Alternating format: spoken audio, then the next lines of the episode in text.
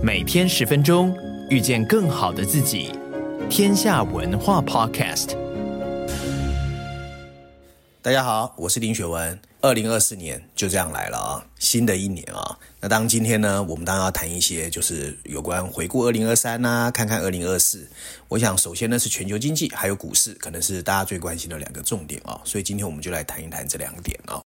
首先，一月四号啊，我们看到联合国发布了一个报告啊，里面提到呢，二零二四年就是今年啊，全球经济的成长会从二零二三年的百分之二点七放慢到百分之二点四，哇，不看好哦。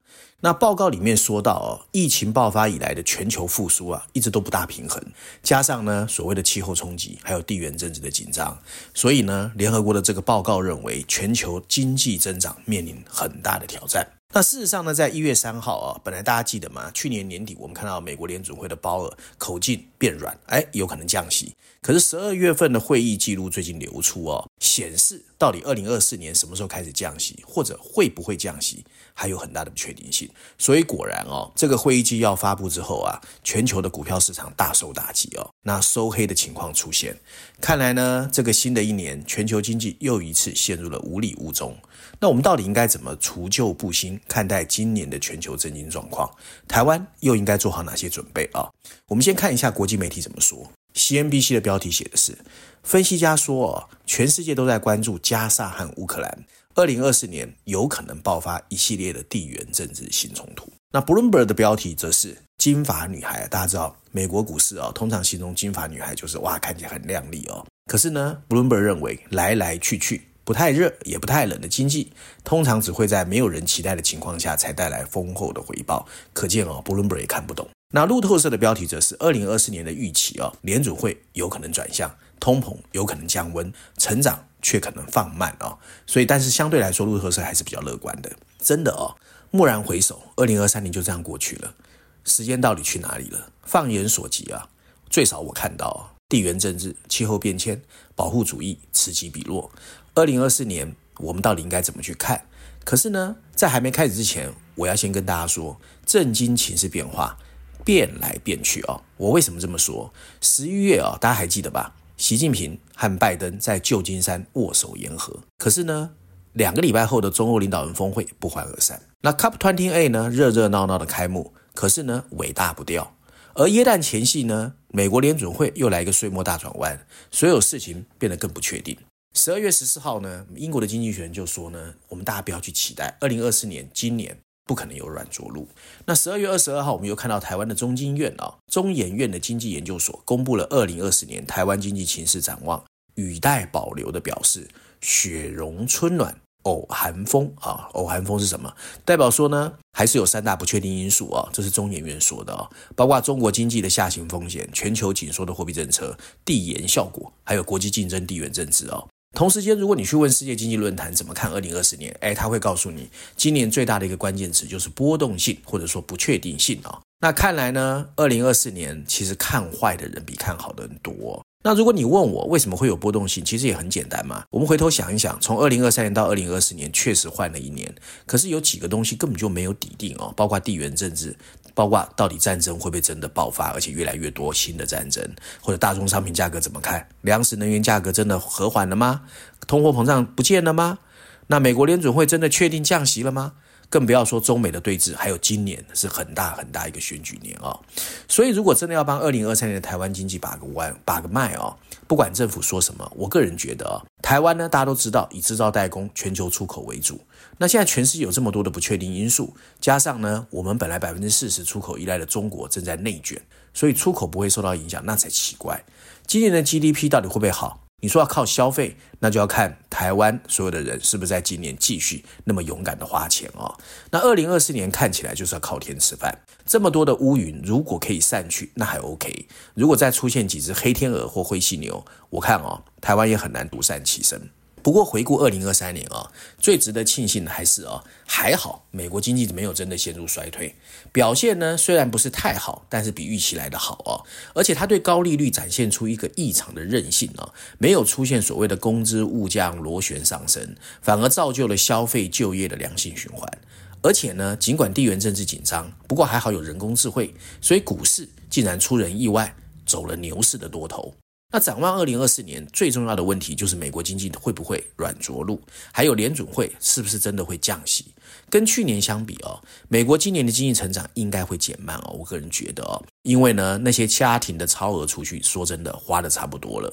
而高利率的自研效应，我一直在提醒大家哦，对企业来说，今年才是真的考验年。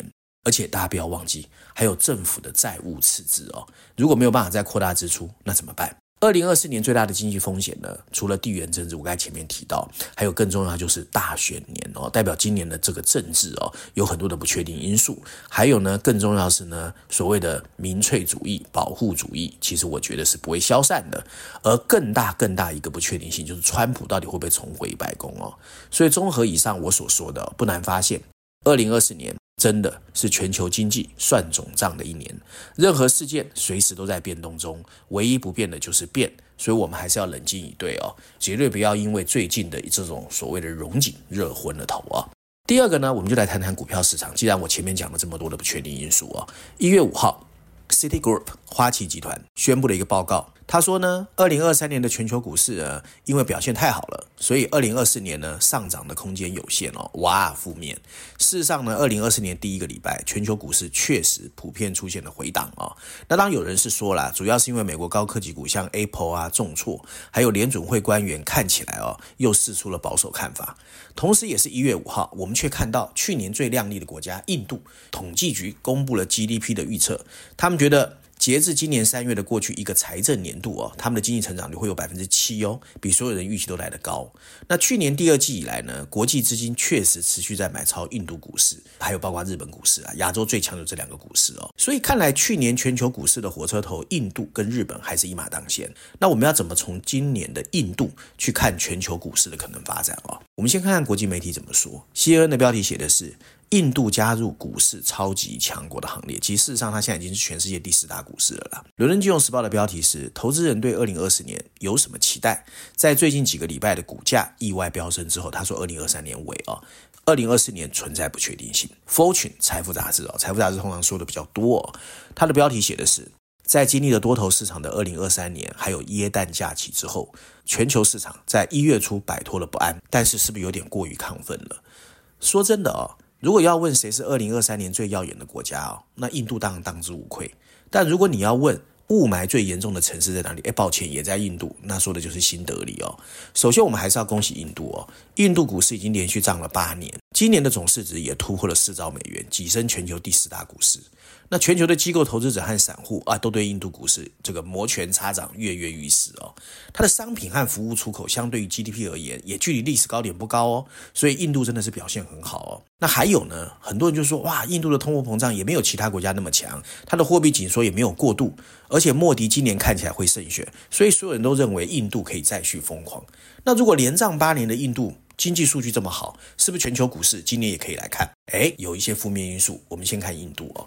首先呢，大家知道印度股市的本益比已经到达了二十倍，而且还有几个挑战越来越无法回避哦。那我有注意到哦，在去年十二月十六号哦，印度前央行行长哦 r a h a n Rajan，还有宾州州立大学的这个一个教授哦，叫 Labang 哦，出版了一个新书，叫《破局：重新想象印度经济的未来》。我为什么特别提这本书哦？这本书里面提到了三个哦，他们对印度在二零二四年的提醒，我觉得全世界都适用，由于尤其台湾，大家听看看他讲了什么哦。首先呢，他告诉印度，你要停止对制造业的迷恋了。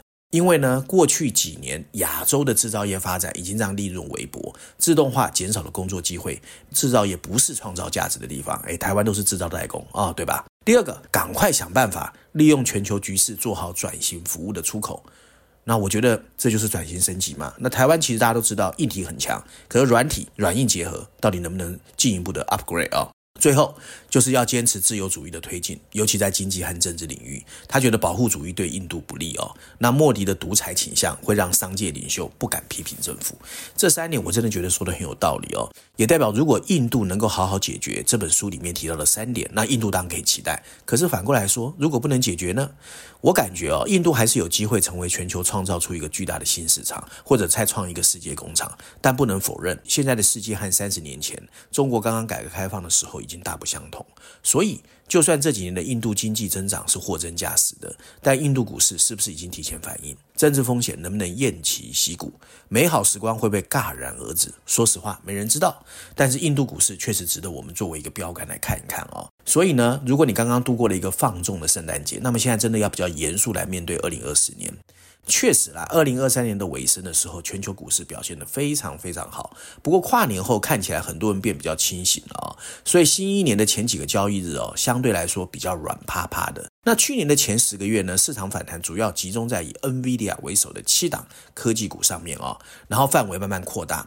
最后呢，包括零售商啦、银行都开始飙升，连 JP Morgan 在十月份以后的最后一季哦，都上涨了百分之二十五。S&P 五百指数在二零二三年最后两个月也上涨了百分之十四，所以耶诞真的是狂欢哦。那很多人对这波牛市，呃，去年的牛市的解释哦，是因为强劲的经济增长啦，有序的通货膨胀下降啦，还有过去两个月的利率预期的巨大转变，就是包额的一些口径的变化哦。还有人是说呢，哎，其实真正来说，跟过去曾经的疯狂比起来哦，现在散户的参与没那么多，然后科技股呢，其实也是参差不齐，不是万波齐涨哦。不过呢，我个人是觉得哦，如果你要去看二零二四年的股市，你还是要看哦，所有人的美好想象，今年能不能成为现实。其实说实在，我该前面也说了，二零二四年的前方风景风险处处。美国的通货膨胀其实没有完全消除，财政赤字异常庞大，而中东的冲突哦，随时可能引发另一场大宗商品价格的冲击。所以疫情造成的供应链中断或者通货膨胀会不会突然卷土重来，没人知道。最重要的是，经济衰退可能只是暂时被推迟，而不是被避免。利率上升也可能还没有开始影响所谓的借款人。那历史常常告诉我们，经济衰退的时候你很难发现，而且它会影响央行的决策。如果经济衰退没有到来，联准会仍有可能不会像我们想象那么快的采取降息的行动。真的要了解二零二四年市场会发生什么，我觉得哦，要关注的还是 fundamental，尤其实体经济哦。我百分之百赞成，逆向思考永远最重要。就算众人皆醉，我们也必须独醒。你照案例呢，我们还是推荐一下《新年新气象》经济学第一本二零二四年的杂志的内容的封面故事哦。那新的二零二四年开始哦，经济学人的封面故事聚焦哪里？美国总统大选，那当然很重要啊。封面设计上呢，我们会看见西装笔挺、戴着标志性墨镜的拜登，意气飞扬的向我们在挥手哦。不过啊，讽刺，旁边停的是一台老旧不堪、挂着一个拜登车牌的总统座车，那上面有两排充满讽刺的黑色大字。一九四二年制造的，他说的是拜登啊，真的能在二零二四年继续上路吗？哇，好讽刺。那众所周知哦，今年是大选年，其中最引人注目的当就是美国的总统大选。不过讲到美国，我想呢，除非情不得已，没有人会愿意放弃连任，所以拜登也是。可是呢，另外的对手竟然又是四年前的川普，所以大家就觉得美国大选真的是诡谲难测。那今天川普的这个。民调之所以那么高，真的要拜拜登之赐哦，因为拜登的不受欢迎哦，你真的很难想象哦，所以就出现了现在的状况，民主党的士气非常低落。不过很多人保持沉默，很多人就认为说，我们就好像被困在一艘呃有问题的船上面，大家都希望换一艘船，又找不到更好的船，所以只好无奈又充满败军气息的继续蹲在一起。不过共和党也好不到哪里去哦，因为初选的民调显示。川普领先共和党其他竞争对手真的很高，所以川普变成令人望而却步。可是不见得心里真的喜欢他，所以最后真的有可能是这两个老先生单挑哦。那这样看起来呢，美国只会更乱。所以无论在政治、外交、军事，甚至经济上，仍然值全球牛耳的美国，二零二四年看起来乱还要更乱。全球其他地区除了吹胡子瞪干眼，我看什么也做不了。这大概就是今天我想跟大家分享啊、哦，新春新气象，二零二四年我对全球经济跟股市，甚至美国大选的一些看法。希望大家喜欢。我们下个礼拜见。